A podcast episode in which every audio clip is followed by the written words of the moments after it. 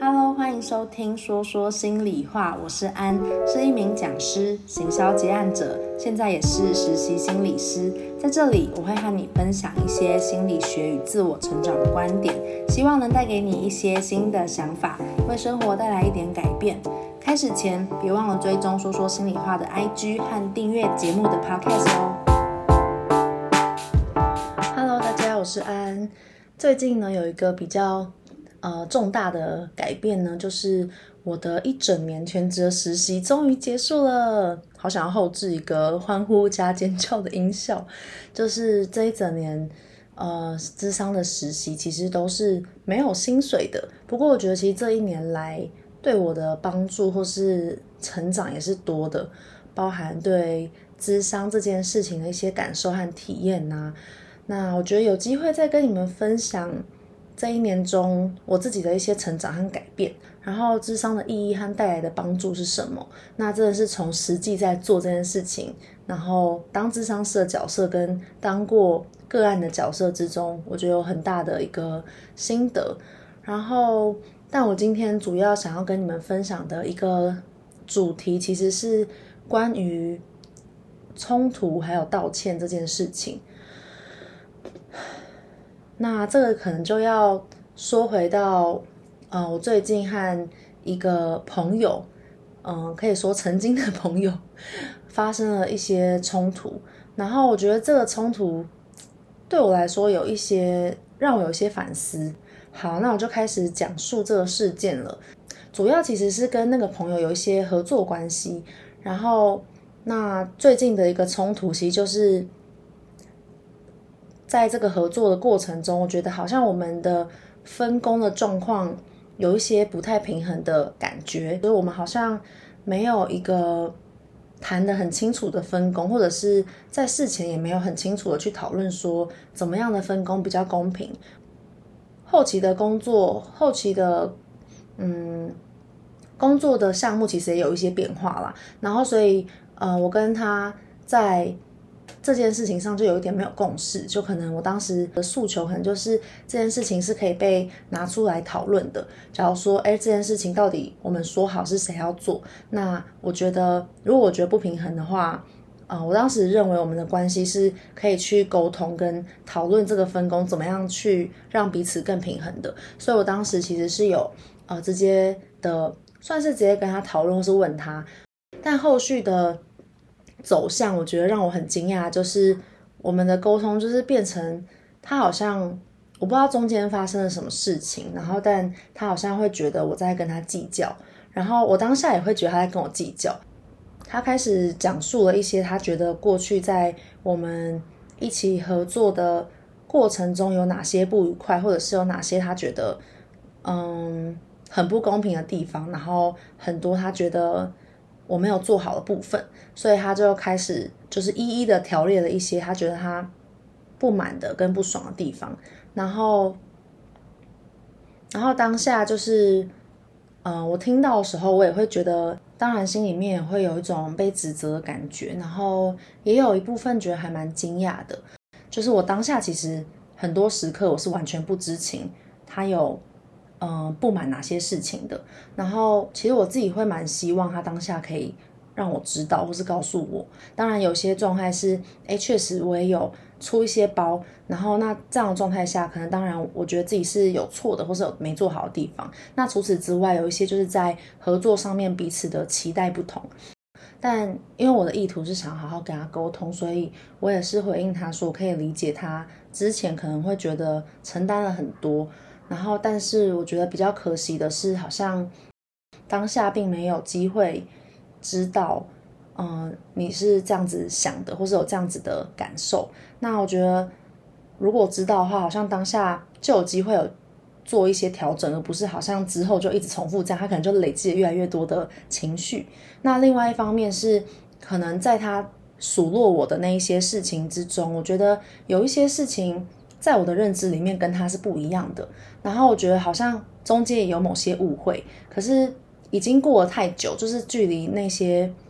他提的事件已经太过久远，你没有办法去在当下那么好的回忆说，哎，到底那个事情本身，或是去还原这个事情发生了什么什么事。所以我觉得好像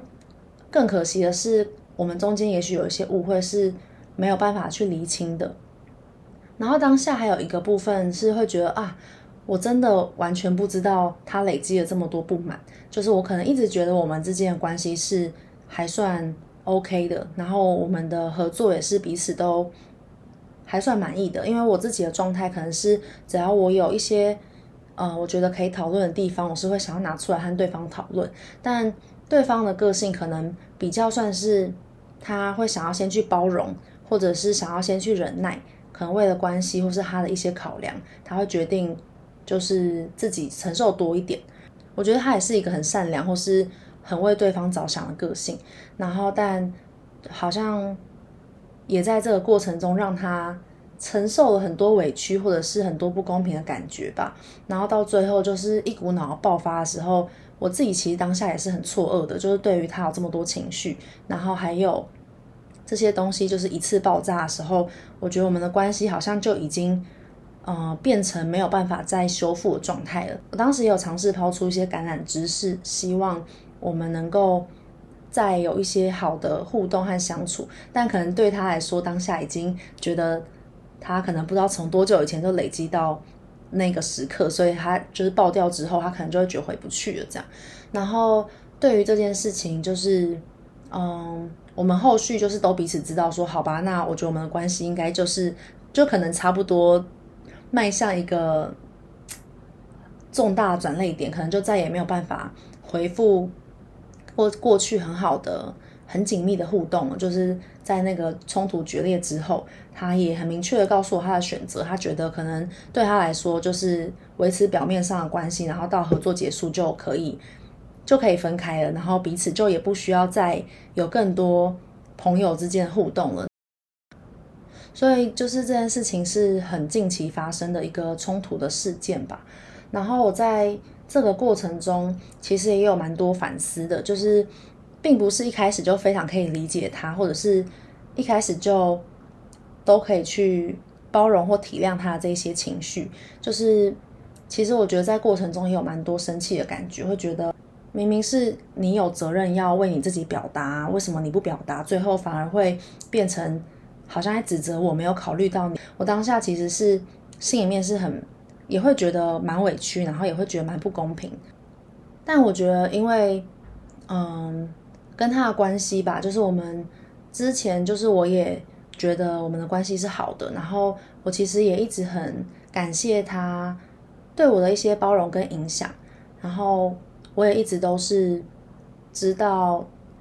他过去可能也就是一个蛮体贴，然后蛮包容的人，然后。所以在这样的过程中，我觉得，即便他最后就是突然大爆炸，然后或者是他态度可能是很强硬，他拒绝沟通的，但我觉得某部分来说，嗯、我好像也没有办法真的就是去讨厌他，或者是真的觉得这个人是个坏人。呃，我们的关系因为冲突，然后或是争吵就破裂了。可是我觉得在那之前。嗯，我不知道他怎么想啊，可能他跟我主观世界又不太一样。可是，在那之前，我心里面会更多是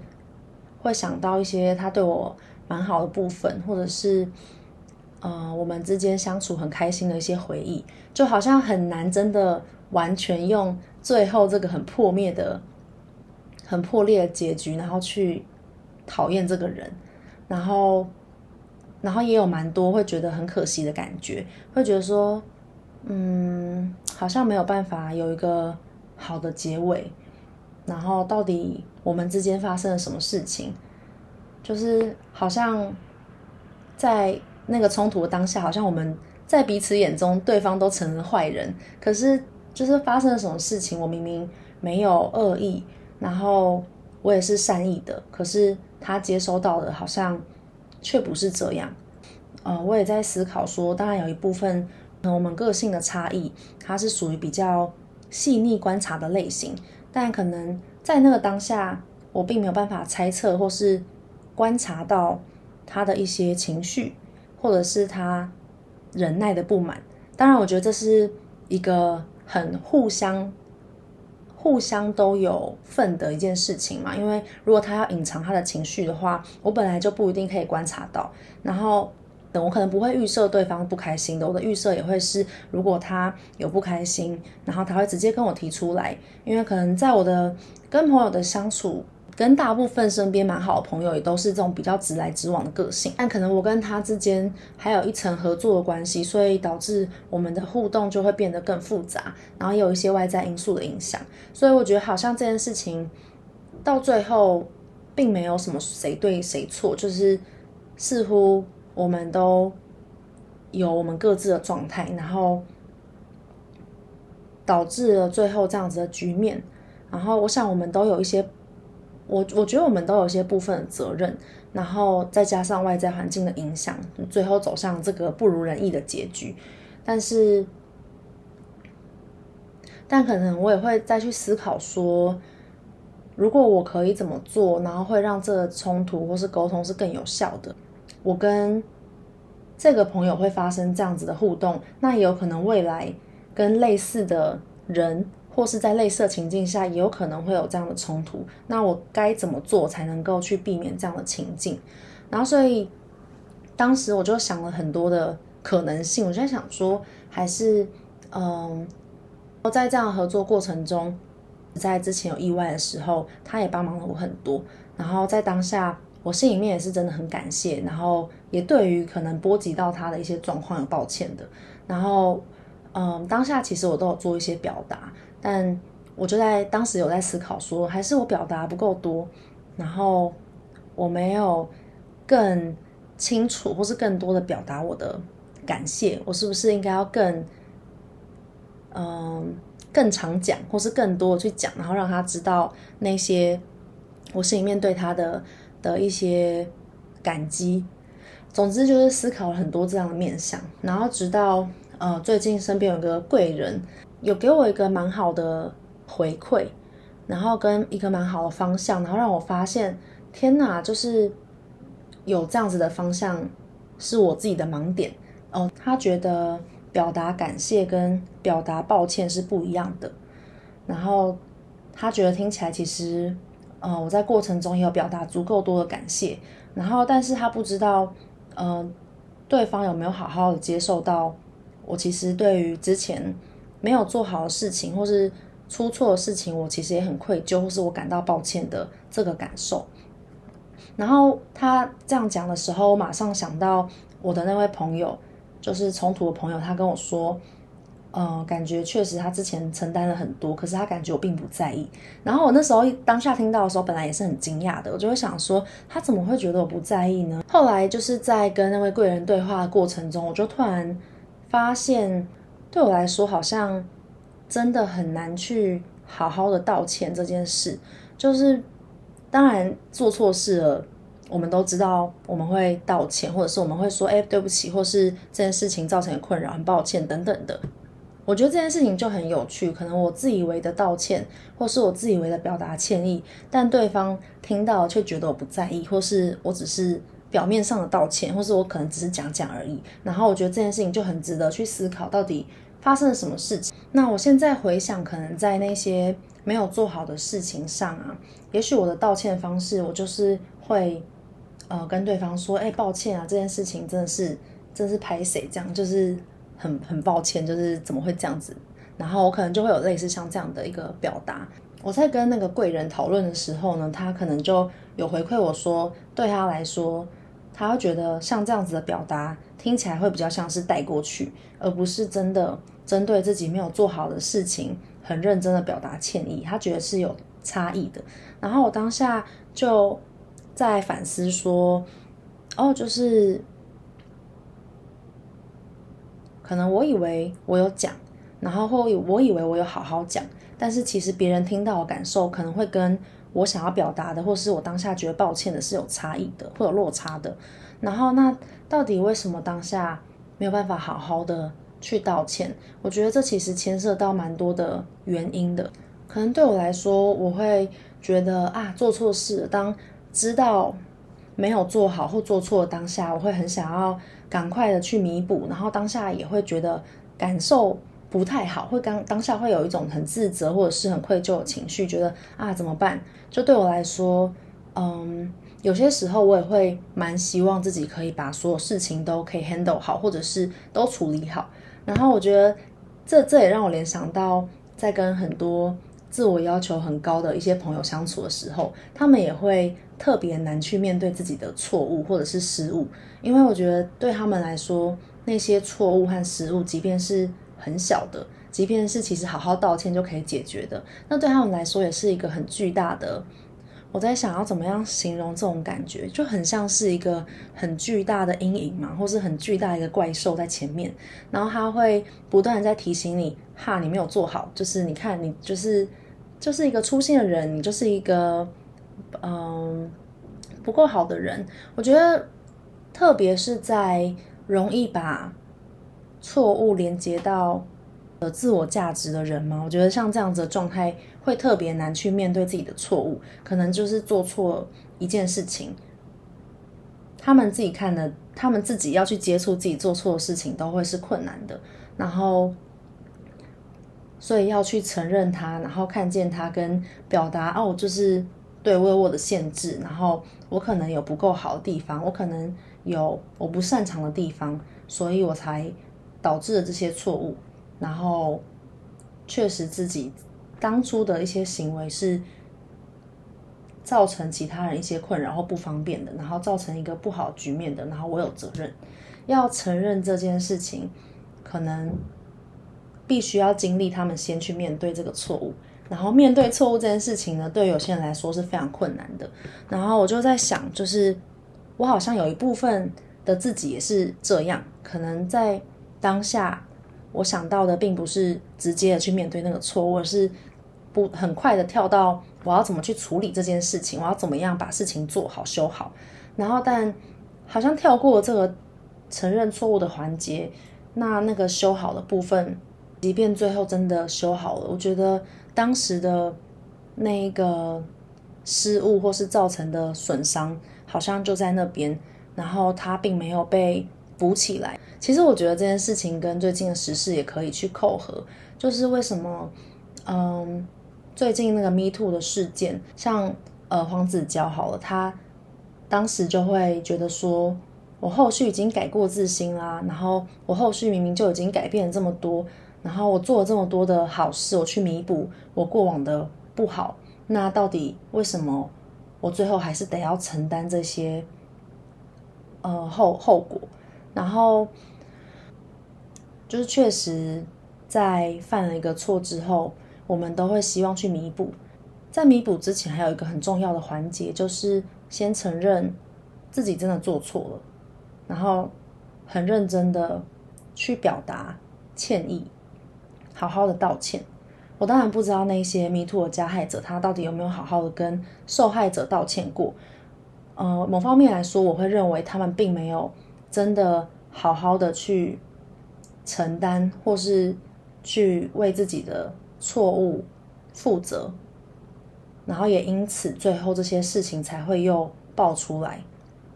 我觉得，当然他们后续可以做很多的好事去弥补，就是如果用应得的概念，他可能造了一个业，他做了很多的好事去累积应得。但这两件事情，他努力的方向是不一样的啊。就是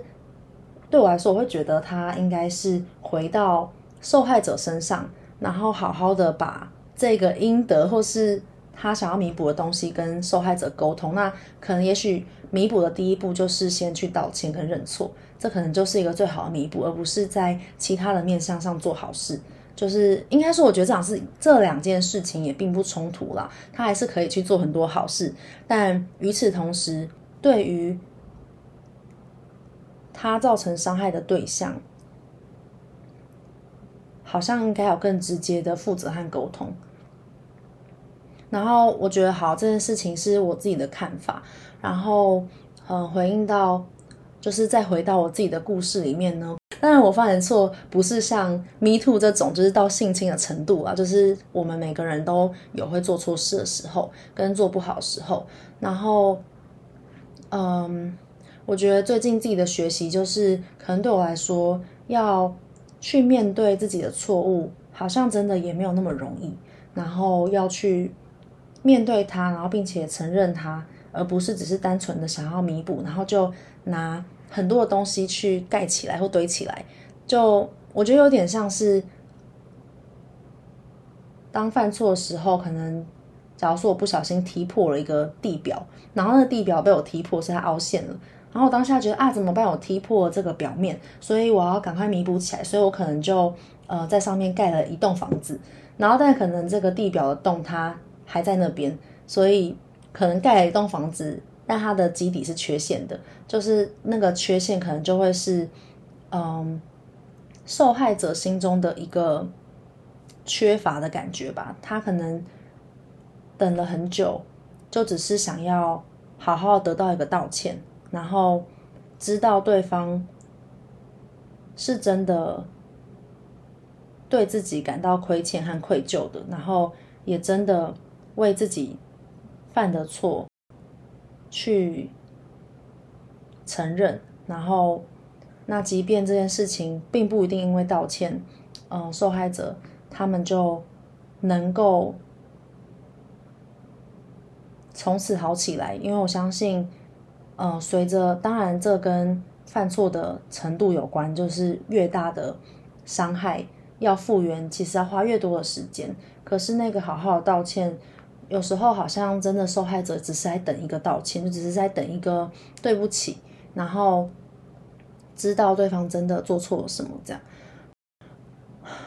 然后我觉得，所以这个道歉呢，就会回归到到底怎么样叫做好好的道歉。我不知道道歉这件事到底对大家来说是怎么样的，因为我觉得我自己在成长经验中，其实没有被好好的教过要怎么样去道歉。可能我自己，嗯，现在这样讲也不是说在在怪谁，只是好像我我们家的环境，呃，我爸妈不是那种比较，他我爸妈是比较权威式的教养，在小时候，所以他们是属于即便。呃，他们惩罚我，或是他们骂完我之后，发现是误会，他们其实也不会对我道歉，或是当他们真的做出了一些呃做错一些事情，他们也不会承认错误的的这样的氛围。然后在当然，因为爸妈有时候他们又踩了某种角色，可能他们会需要维持某一种权威形象。要去道歉，对他们来说也是一个坎吧，或者是他们小时候也没有被好好道歉，被好好教怎么道歉，所以总之，道歉这件事情在呃我的成长经验中是从来没有好好经验过的，就是甚至当我遇到一些事情，然后我感觉我自己受委屈，或是我自己受到伤害的时候，好像也从来没有经验过被好好道歉的这个部分，所以我也在思考说，到底所谓真的好好道歉是什么？然后大家对于真的被对于他人对自己表达歉意的期待又是什么？因为可能像我我，自己会的道歉，可能就只是类似说对不起，或者是类似说抱歉，然后或者是就是讲出来。但是好好道歉这件事情，似乎。掺杂了很多因素，就举一个例子，好像最近很多名人会有一些人设翻车的状况嘛，就可能像之前嗯 Ella，然后茉莉一些网红，然后他们当时就做了一些事情，然后被网络上人谴责，然后他们都不约而同发了一些道歉声明，然后当时其实网络上对于这三个人的道歉声明，就是还有一些不同的见解跟看法，然后主要是。嗯，像当时可能其中一种道歉，就是有一个像茉莉当时的道歉是说，哦，就是我很抱歉，即便我在想要去满足粉丝的要求，或是满足粉丝的期待，我也不该，blah blah blah。然后这个道歉就是也被被乡民骂说，就是很没有诚意等等的，就是为什么好像要要牵拖到其他的人事物上？就是我当时看到的时候，我自己是会觉得有点苛责啦，就是我会觉得其实要道歉就就已经。就已经蛮不容易了，然后，然后就是到底要怎么样的道歉才是合格的？我当时感觉是觉得好好严格哦，就是对我来说道歉就已经很难了，然后 似乎还有某种规范或是规格，然后当时就是，呃，Ella 的道歉的版本是最被网络上的乡民们恭维的，就是会觉得说，哎，他的道歉是真的最有诚意的。那他道歉的方式是，呃，我现在看起来就是分析来说，他是比较能够用真的自己做错了的感觉，然后承认错误的方式道歉。他那时候当下是说，因为当时 Ella 是开了一个原住民的玩笑，然后有点激发网络上。就是有点激发大家会觉得说好像有歧视或是一些刻板印象，然后有错误示范的感觉。然后当时我记得 Ella 道歉，就是说，嗯，他觉得他当时这样做是真的非常不正确的。然后他做了一个不好的示范，而且他开了一个低级的玩笑。然后其实就是他真的会深刻的反省，类似像这样的言论。所以我在想，就是会不会所谓好好道歉，真正的核心价值就是承认自己。有做错跟有限制的部分，然后承认自己造成的伤害和影响，就是就是承认，然后并且因为这件事情，呃，表达对于自己没有做好的地方，造成伤害的地方感到抱歉，然后也会深刻的反省。啊我觉得是不是就是像这样子的一个核心价值，才算是好好道歉，而不是只是很随意的三个字对不起，或者是很随意的两个字抱歉，然后或者是甚至用比较轻松的口吻去讲述，就是好像轻松的口吻对于其他人来说，似乎就会有一种你到底有没有认真看待的感觉，然后。你到底有没有放在心上？你到底有没有真的把它当一回事？就是我觉得，呃，从我自己的事件，然后去对应到这些公众人物他们面对错误道歉的一些事件，我觉得好像我也慢慢开始从从这次的冲突中去反省到说，哦，原来对自己来说道歉真的不是一个很容易的事情，光是要做到这件事情，好像。我们就得要去面对那个大怪兽，或者是那个我们很不想去碰触的阴影，然后碰触了它之后，才有机会向其他人好好传达这个歉意，或者是没有做好的地方。所以，总之铺陈了这么多，就是我也想要，呃，跟那位朋友，就是我我也不知道他会不会听了，但是然后跟那位朋友说。之前在合作上面，我没有做好的部分，和我自己的一些疏失，所以让你承担了比较多，或者是也连带影响到你，然后造成你当下可能很慌张，或者是很需要去面对的一些未知和变数，然后带来的那些困扰啊和负担。我觉得真的是很抱歉，然后也辛苦你当下很努力的去应变，然后我也很感谢在那些当下，在我不在的时候，你能够去处理和应对，然后去协助我。让我感觉到很被支持，然后也很谢谢那个时候你的一些包容吧。可能从来没有机会像现在这样好好的讲过吧。就是当时我真的也不会，或者是不知道怎么讲。哇，我觉得要去讲这些真的蛮不容易的。